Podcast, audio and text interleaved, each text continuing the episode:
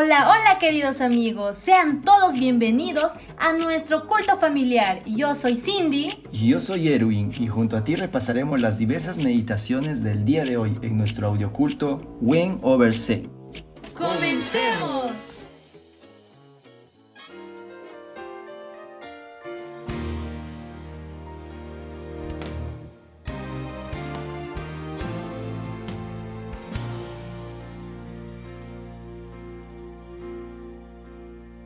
San Lucas 15. Se acercaban a Jesús todos los publicanos y pecadores para oírle.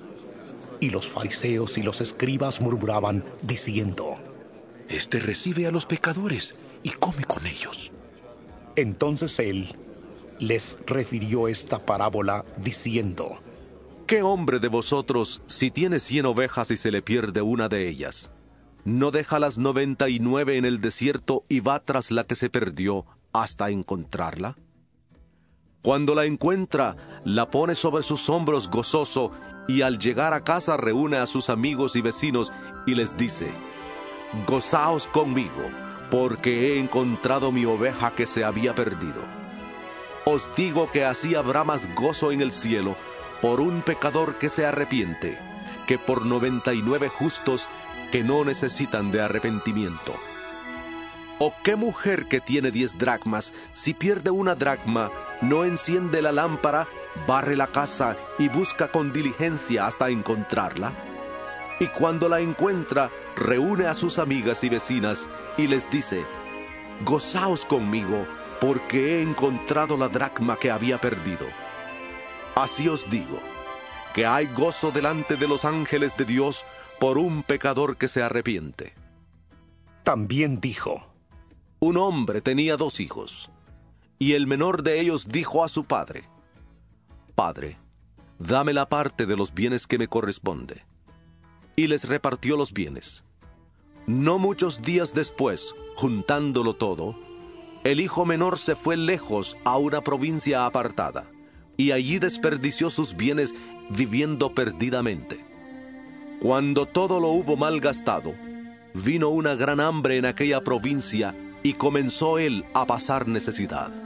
Entonces fue y se arrimó a uno de los ciudadanos de aquella tierra, el cual le envió a su hacienda para que apacentara cerdos. Deseaba llenar su vientre de las algarrobas que comían los cerdos, pero nadie le daba. Volviendo en sí, dijo, ¿Cuántos jornaleros en casa de mi padre tienen abundancia de pan y yo aquí perezco de hambre? Me levantaré e iré a mi padre y le diré, Padre, he pecado contra el cielo y contra ti. Ya no soy digno de ser llamado tu hijo. Hazme como a uno de tus jornaleros. Entonces se levantó y fue a su padre. Cuando aún estaba lejos, le vio su padre y fue movido a misericordia, y corrió, y se echó sobre su cuello y le besó. El hijo le dijo, Padre, he pecado contra el cielo y contra ti, y ya no soy digno de ser llamado tu hijo. Pero el padre dijo a sus siervos, Sacad el mejor vestido y vestidle, y poned un anillo en su dedo y calzado en sus pies traed el becerro gordo y matadlo, y comamos y hagamos fiesta. Porque este mi hijo muerto era, y ha revivido. Se había perdido, y es hallado. Y comenzaron a regocijarse. El hijo mayor estaba en el campo. Al regresar, cerca ya de la casa, oyó la música y las danzas, y llamando a uno de los criados le preguntó qué era aquello.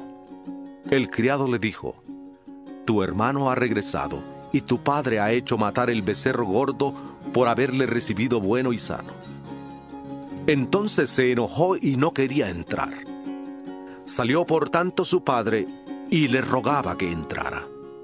Pero él, respondiendo, dijo al padre, He aquí tantos años te sirvo, no habiéndote desobedecido jamás, y nunca me has dado ni un cabrito para gozarme con mis amigos, pero cuando vino este hijo tuyo, que ha consumido tus bienes con rameras, has hecho matar para él el becerro gordo.